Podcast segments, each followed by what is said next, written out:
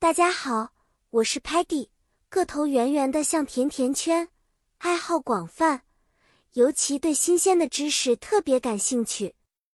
今天我们要一起探索古典文学中的英语词汇哦。今天的主题是古典文学中的英语词汇，我们将一起学习一些经常出现在古典小说和诗歌中的美丽单词。在古典文学中，有很多词汇都是非常优美和充满意境的。例如，“刀”是古英语中的“你 ”，“b” 是你的宾格形式，常在莎士比亚的作品中出现。再比如，“hast” 相当于现代英语中的 “have”，而 “art” 则是 “are” 的旧时形式。这些词汇在今天的英语里已经不常用了。但我们可以在读古典文学作品时遇到它们。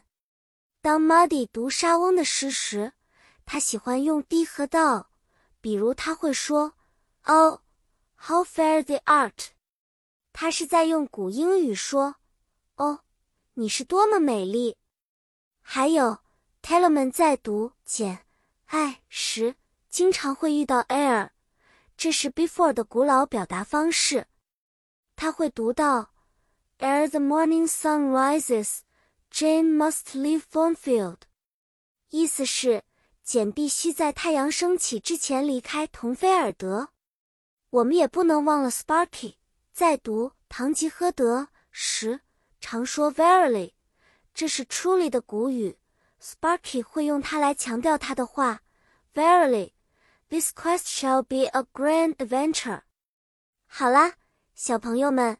今天我们一起学习了古典文学中的一些特别的英语词汇。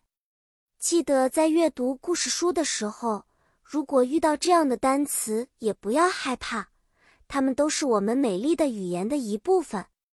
下次我们再见面时，我们还会学到更多有趣的知识呢。拜拜啦，期待下次和你们相见。